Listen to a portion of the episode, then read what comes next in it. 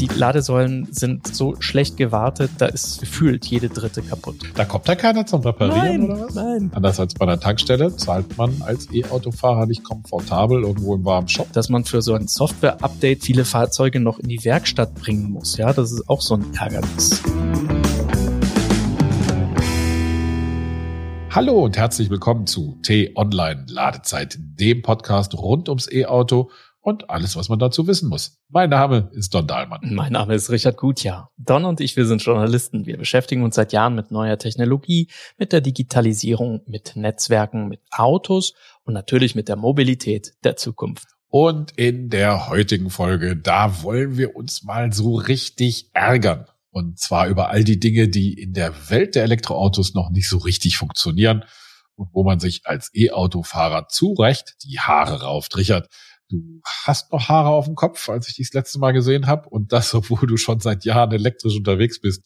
Gibt es da Dinge, die dich als E-Autofahrer zur Weißglut treiben, die dich richtig rot werden lassen im Gesicht? Oder ist mit dem Umstieg aufs elektrische Auto alles besser geworden? Wie viel Zeit haben wir, Don? Aber im Ernst, klar, es gibt Momente, da langt man sich wirklich an den Kopf als E-Autofahrer. Da wird man dann richtig daran erinnert, dass das Elektroauto-Zeitalter wirklich noch in der Kinderstube steckt. Kannst du mal ein paar Beispiele nennen? Hm, gerne. Fangen wir mal bei dem größten Ärgernis an, nämlich der Ladeinfrastruktur. Ich habe das Glück, zu Hause laden zu können, wie du weißt. Das heißt, es passiert mir extrem selten, dass ich überhaupt mal unterwegs laden muss, wenn ich zum Beispiel in Urlaub fahre oder auf Geschäftsreisen bin. Und da bin ich dann eben auch auf öffentliche Ladesäulen angewiesen und die sind Stand Anfang 2021 noch immer eine einzige Katastrophe. Ja, ich kenne das auch aus eigener Erfahrung mit äh, den E-Autos, die ich hier als Testwagen habe oder mir mal miete. Aber ich erinnere mich, ne, und die Hörer vielleicht auch, wir hatten dazu ja mal eine ganze Folge in der ersten Season-Saison, sagt man, zu unserem Podcast. Ähm, da haben wir uns mit dem Tarifdschungel beschäftigt und dem ganzen Ladechaos, das es darum gibt. Äh, hat sich das seitdem, seit unserer Folge, die wir da hatten im letzten Herbst, hat sich da was gebessert? Hm, null. Ganz im Gegenteil, die Stromanbieter ändern ihre Tarife jetzt noch häufiger über Nacht, so dass man oft gar nichts davon mitbekommt. Das heißt also, das, was man gestern irgendwo geladen hat, ist dann plötzlich sehr viel teurer über Nacht geworden und man hat auch keine Möglichkeit rauszufinden, beziehungsweise denkt nicht dran, dass man davor nochmal in der App irgendwie etwas Kleingedruckte nachlesen muss. Also bodenlose Frechheit. Die Probleme fangen aber auch schon viel früher an als beim Laden selbst, denn oft sind die Ladesäulen auf den Rastplätzen oder auf den Autohöfen dermaßen gut versteckt, dass man oft minutenlang über das Gelände kreisen muss, bis man die überhaupt findet. Ja, aber gibt's da nicht Schilder? Ja, manchmal, aber in vielen Fällen eben auch nicht.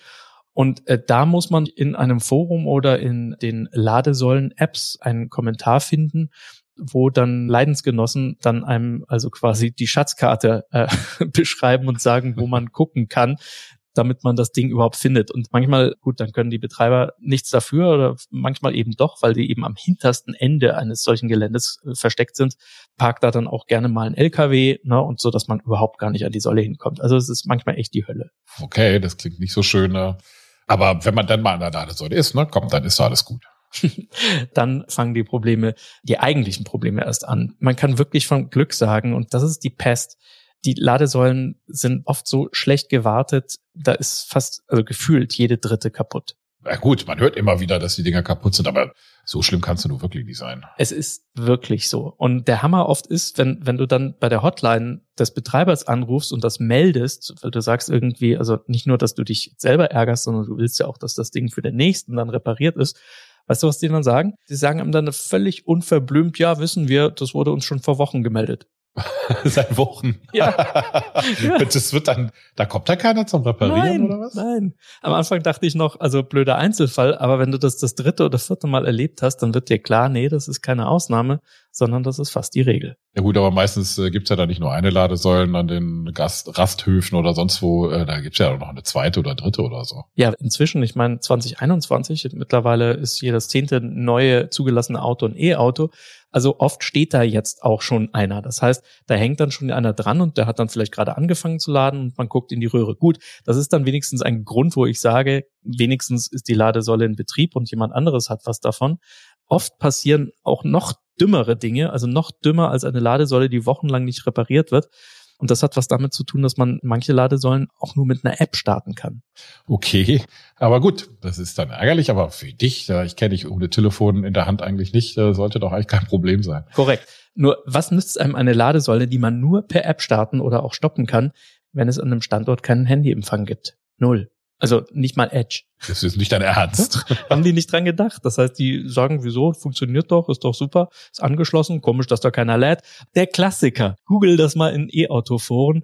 Da haben sich wirklich manche Betreiber so überhaupt keine Gedanken gemacht. Die haben einfach dann die staatliche Förderung eingestrichen dafür, dass sie eine Ladesäule aufgebaut haben und kümmern sich dann nicht drum, was, was aus dieser Ladesäule wird. Und genauso wenig machen die sich übrigens Gedanken darüber, dass wir auch nicht in Kalifornien leben. Äh, was hat denn Kalifornien jetzt damit zu tun? Weil die meisten Ladesäulen in Deutschland nicht überdacht sind.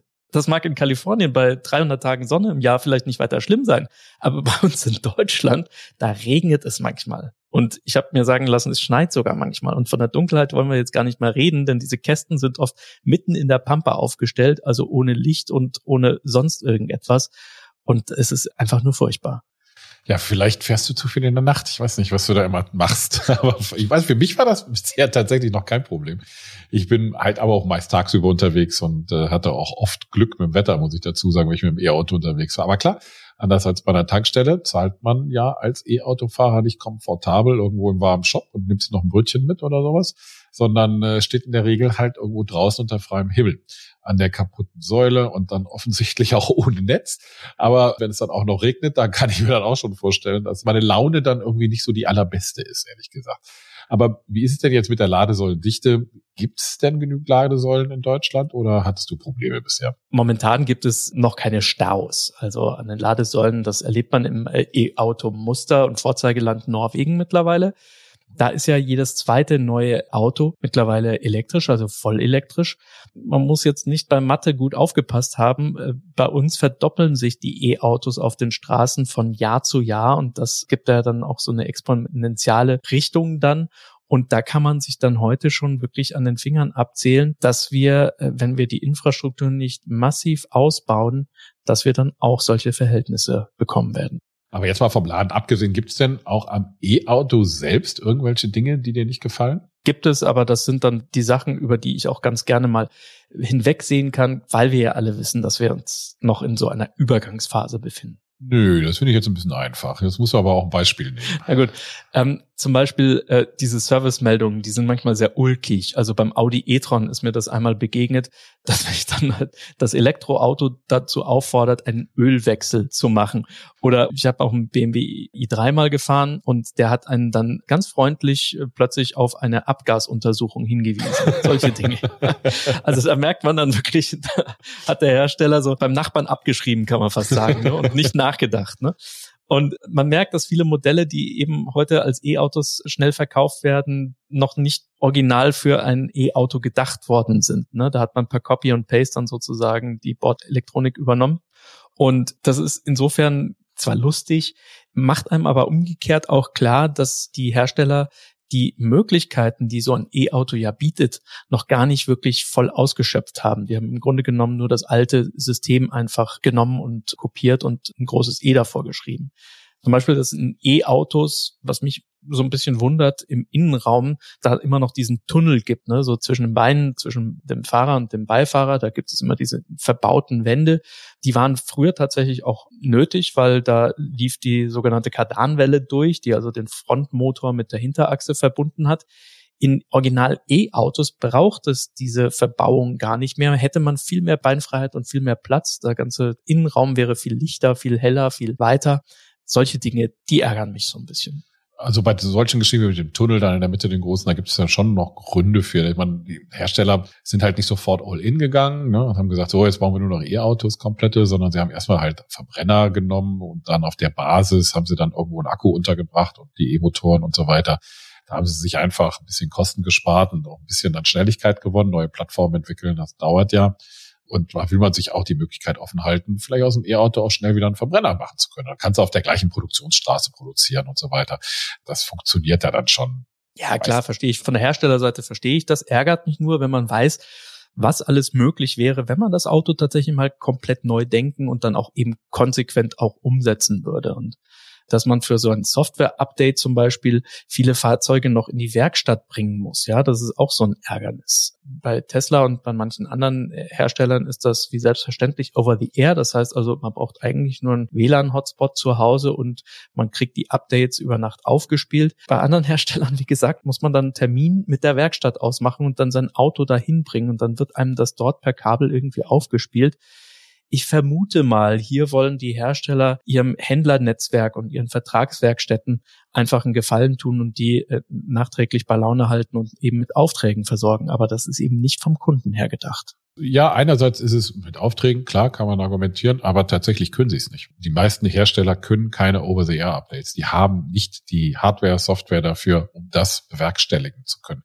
Sie holen nach, also einige deutsche Hersteller können es jetzt, aber es können noch lange nicht alle. Das wird doch noch ein bisschen dauern. Leider, da ist Tesla mal wieder relativ weit vorne. Aber bei all dem Ärger, den wir unserem Podcast ja auch nicht verschweigen wollen, weshalb wir dieses Thema ja auch heute gewählt haben, äh, denkst du manchmal so ein bisschen heimlich, so zumindest, wenn du so zu Hause alleine sitzt, würdest du zurück zum Verbrenner gehen? Nein, wirklich niemals. Also ich glaube auch jeder, der elektrisch fährt, der wird das unterschreiben können. Also je länger ich elektrisch unterwegs bin, desto mehr stelle ich mir die Frage, wie konnten wir eigentlich so lange mit Verbrennern fahren? Und da könnte ich bei strömenden Regen mitten in der Pampa mit einem Edge-Handynetz stehen und äh, den Ladesäulenbetreiber verfluchen. Wer einmal elektrisch gefahren ist, der möchte wirklich nie wieder zurück. Zugegeben, diese Übergangsphase, die erfordert manchmal noch etwas Geduld, aber dazu musst du auch wissen, Don, wir E-Autofahrer, wir sind ja auch extrem entspannte Menschen. ja, also mein Elektroauto zu laden, das ist für mich fast schon so etwas wie Meditation. Einfach mal den Fuß vom Strompedal zu nehmen, 20 Minuten abschalten und zu spüren, wie die Energie in meine Batterie und in meine Körperzellen fließt. Das hat fast schon was Transzendales. das ist schön gesagt.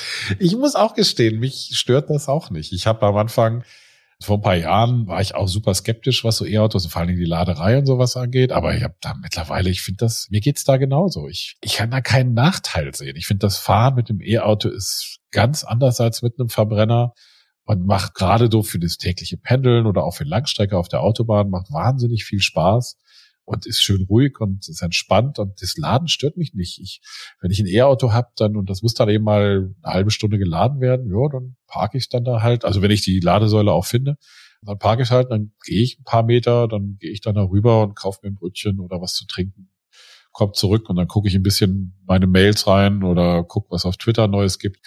Und dann ist die Zeit auch schon um, dann kann ich weiterfahren. Ich bin entspannt und das ist echt super.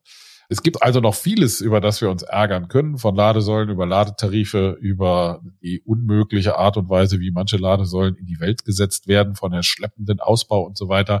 Da werden wir aber auch noch eine extra Folge zu machen zum Thema, wo haben denn Staat und Wirtschaft hier eigentlich versagt beim Ausbau der Elektromobilität?